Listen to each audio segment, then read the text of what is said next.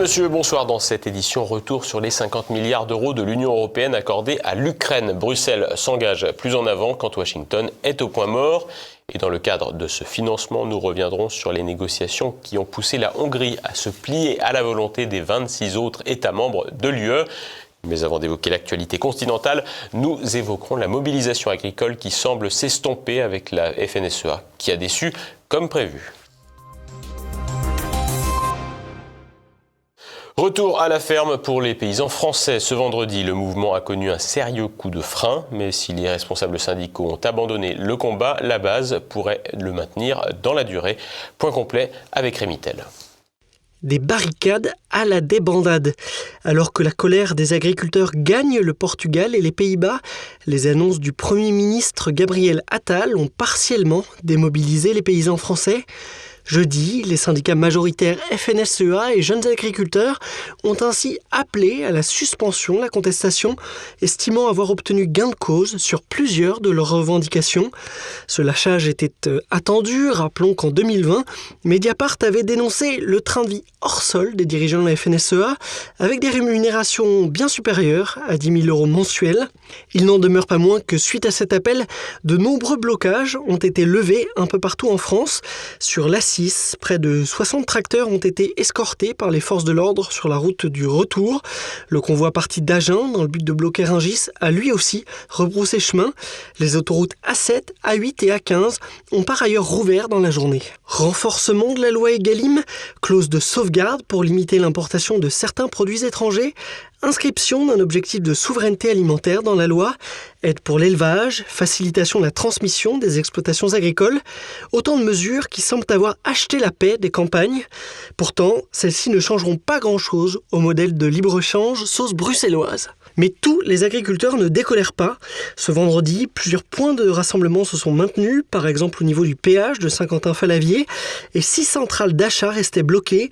Patrick Legras, porte-parole de la coordination rurale, a fait part de son mécontentement sur CNews. Non, aujourd'hui, on n'a rien gagné du tout. Euh, la seule chose qu'on a gagné, c'est que maintenant, on est plus connu euh, par euh, les Français. Plus surprenant, le patron de Lidl France, Michel Biérot, a également donné de la voix, jugeant que le compte n'y était pas, notamment sur la rémunération des agriculteurs. Les paysans promettent de rester attentifs à la traduction en actes des propos de Gabriel Attal. Côté gouvernement, on se veut également prudent. Marc Fesneau, ministre de l'Agriculture, a pris soin de marteler qu'aucun quitus n'avait été donné pour l'éternité au pouvoir. Mais ce dernier oublie vite les engagements qu'il prend. Espérons qu'il n'en aille pas de même avec les agriculteurs français. Une double page continentale à présent avec l'enveloppe de 50 milliards d'euros de l'UE à destination de l'Ukraine. L'Ukraine fait partie de l'Europe et sur le continent européen. Donc peu importe ce que les États-Unis euh, décideront, nous devons aussi être courageux et pouvoir prendre les décisions pour soutenir le peuple ukrainien. Eh bien, il est trop, trop important pour nous tous. Et c'est pourquoi la seule réponse raisonnable est de s'assurer que nous sommes en mesure d'appuyer l'Ukraine dans les années à venir, peu importe ce que cela coûte, peu importe les efforts. Un soutien indéfectible à l'Ukraine. Interrogé en Suède le 30 janvier sur le soutien à Kiev, le président Emmanuel Macron a confirmé l'implication française et européenne, même en cas de désengagement des États-Unis. Un soutien affiché qui s'est matérialisé jeudi par l'accord trouvé entre les 27 États membres pour un programme de soutien supplémentaire de 50 milliards d'euros pour l'Ukraine dans le cadre du budget de l'Union européenne. Un soutien financier qui pourrait alimenter la défiance des Européens vis-à-vis de l'institution dans un contexte économique et social déplorable. En France, le parallèle avec les 150 millions d'euros d'aide aux agriculteurs a immédiatement été fait pour beaucoup. Évidemment, il ne s'agit pas du même sujet, mais symboliquement, l'effet semble désastreux. Le président états-unien Joe Biden a remercié l'UE pour cette aide de 50 milliards, lui qui éprouve toutes les difficultés du monde à faire adopter une enveloppe supplémentaire d'aide de la part du Congrès américain. Le président ukrainien Volodymyr Zelensky a lui cru voir dans l'aide européenne un signal clair adressé à Moscou. Le chef d'État n'avait pas fini de remercier Bruxelles qu'il se tournait déjà vers Washington en déclarant attendre avec impatience les décisions américaines. Difficile cependant de savoir si la situation peut évoluer favorablement pour l'Ukraine qui demeure suspendue à l'élection américaine de fin d'année. En effet, le seul soutien de l'UE ne suffira pas à Kiev alors que sur le terrain les lignes semblent figées. L'annonce du chef du renseignement ukrainien Kirilo Boudanov de vouloir multiplier les attaques sur le sol russe, jugeant utile que les Russes voient enfin la réalité de la guerre, participe cependant d'une poursuite de la tension sans que l'on sache si le militaire parle d'attaques sur des populations civiles ou des cibles militaires. Depuis plusieurs mois, la guerre apparaît figée ici et là. Des faits d'armes sont mis en avant par l'un des belligérants avec toujours une bonne dose de propagande. La marge de manœuvre ukrainienne est suspendue au Z, Quant aux objectifs russes, ils sont, selon Vladimir Poutine, la dénazification, la démilitarisation et le statut de neutralité, un triptyque difficilement compatible avec une intégration de l'Ukraine dans l'UE et évidemment encore moins dans l'OTAN. Le temps de la guerre est aussi celui qu'imprime la retranscription médiatique. Il y a quelques mois, tout le monde parlait de la centrale nucléaire ukrainienne de Zaporizhia. Prise par Moscou en mars 2022, elle était l'objet des pires craintes en matière de sécurité continentale. Aujourd'hui, alors que son accès est interdit aux employés de l'opérateur ukrainien Energatom, la question n'intéresse plus du tout. L'enveloppe de 50 milliards d'euros pour l'Ukraine a fait l'objet d'un accord des 27 États membres et Bruxelles a réussi à forcer la main au Hongrois Viktor Orban pour y parvenir. Les discussions ont été agitées, les explications de Nicolas de Lamberterie. La presse du monde occidental exulte depuis hier. C'est contraint et forcé et sous le poids des menaces que le Hongrois Viktor Orban a levé son veto à l'octroi de 50 milliards d'euros supplémentaires de l'Union européenne en faveur de l'Ukraine. En effet, en décembre dernier, Orban avait, sous la pression de ses collègues, laissé les 26 autres valider l'ouverture des négociations d'adhésion de l'Ukraine à l'Union européenne, mais s'était en revanche opposé à un prêt de 50 milliards des 27 pour aider l'Ukraine. Orban avait laissé entendre qu'il maintiendrait son veto tant que les fonds européens dus à la Hongrie ne sont pas versés, puisqu'ils sont bloqués depuis plusieurs années sous prétexte d'état de droit ou de droit des personnes LGBT. Une partie de cet argent avait d'ailleurs été débloquée, de façon concomitante au fait qu'Orban n'avait pas mis de veto sur l'ouverture des négociations d'adhésion à l'UE. Aussi surréaliste que cela puisse paraître, Orban était parti à la machine à café sur la suggestion du chancelier allemand Olaf Scholz, le temps que les 26 autres votent favorablement, tandis que la Hongrie s'abstenait. Le sujet du prêt de 50 milliards était donc de retour sur la table pour le Conseil européen exceptionnel de ce jeudi 1er février 2024. Cette fois-ci, diverses menaces lourdes pesaient sur la Hongrie. En effet, selon le quotidien britannique Financial Times, un plan de blocus économique contre la Hongrie était envisagé dans l'éventualité où Budapest ne lèverait pas son veto sur la nouvelle aide à l'Ukraine. La menace a été prise au sérieux, d'autant qu'une entreprise similaire avait été mise en œuvre début 2012 pour forcer le gouvernement hongrois à modifier son projet de constitution et ainsi amender le projet relatif au contrôle politique et donc démocratique de la Banque centrale hongroise par le gouvernement. Une attaque lourde sur le forint, la monnaie hongroise, avait alors fait reculer le gouvernement de Viktor Orban. Si Bruxelles s'est défendu d'avoir un projet de blocus de la Hongrie, Orban a commenté l'article du Financial Times en affirmant que ce projet pourrait tout à fait correspondre à l'état d'esprit rencontré habituellement à Bruxelles. Au final, pour garder la face, Orban a négocié le fait que les 50 milliards seraient versés en plusieurs tranches et que les versements suivants pourraient être suspendus en cas de mauvaise utilisation de cet argent.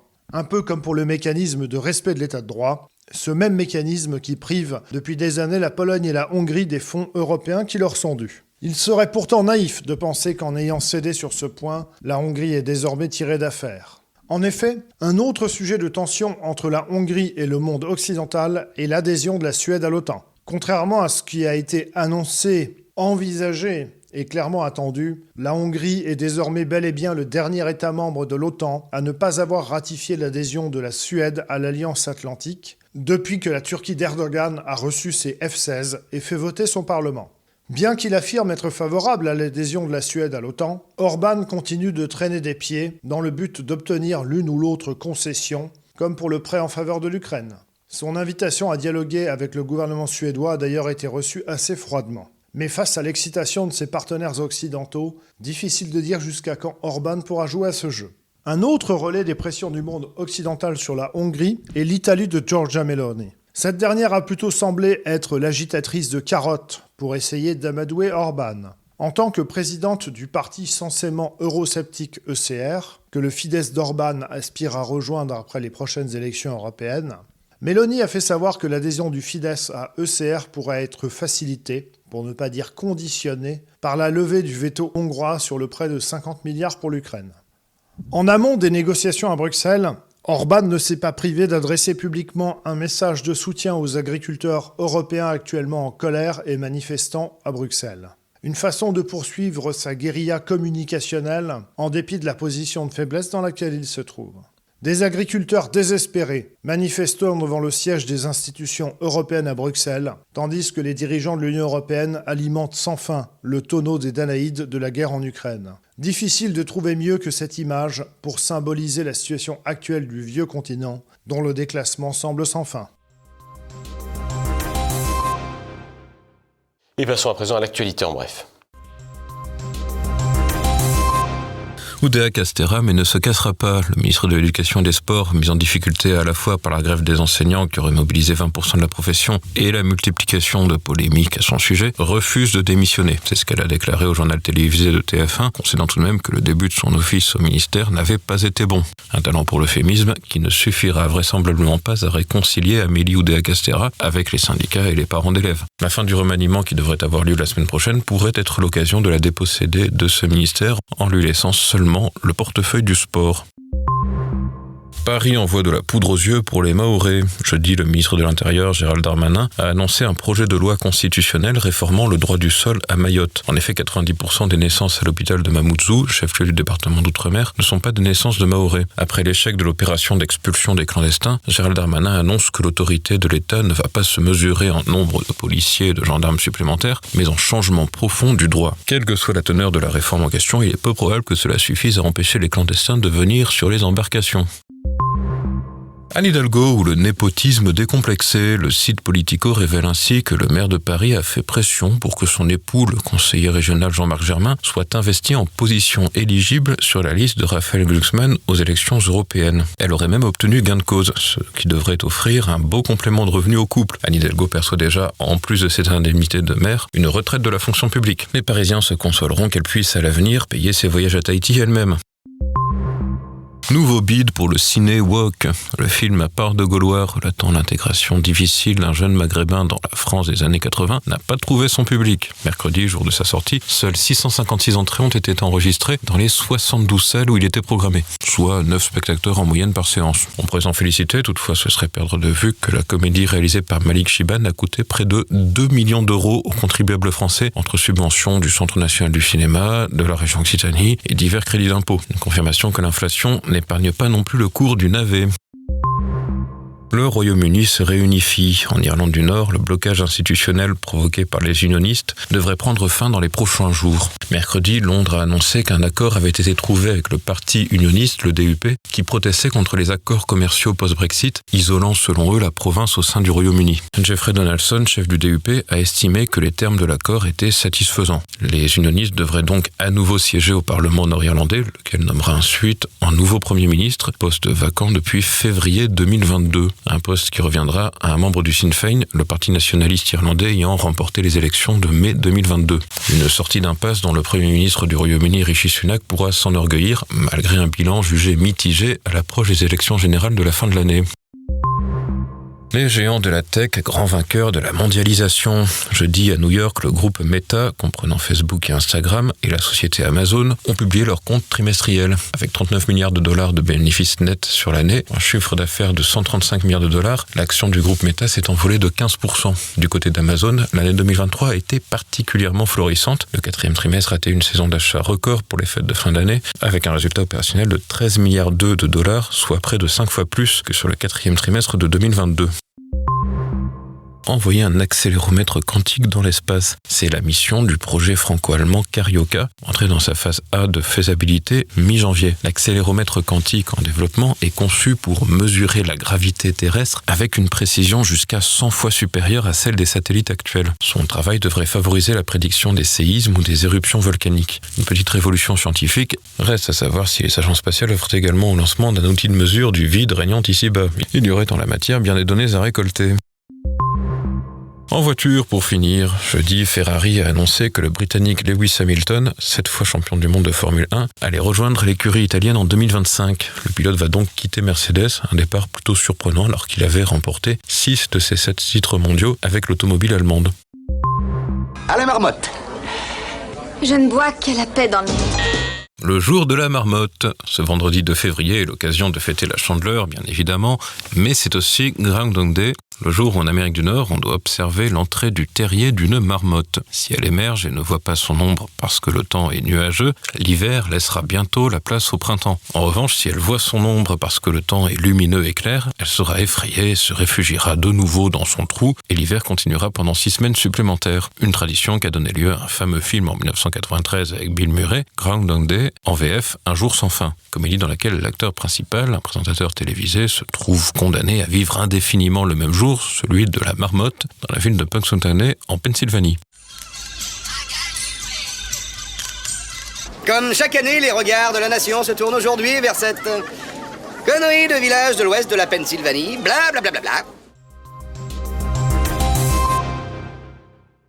Au programme sur TVL, Tête à Clash et le samedi politique. Samedi, Élise Blaise reçoit le président de Debout la France, Nicolas Dupont-Aignan, pour évoquer les fausses réponses aux agriculteurs et les dérives autoritaires et bellicistes de l'UE. Dimanche à l'OL 17 et Terre de Mission. C'est maintenant la fin de cette édition.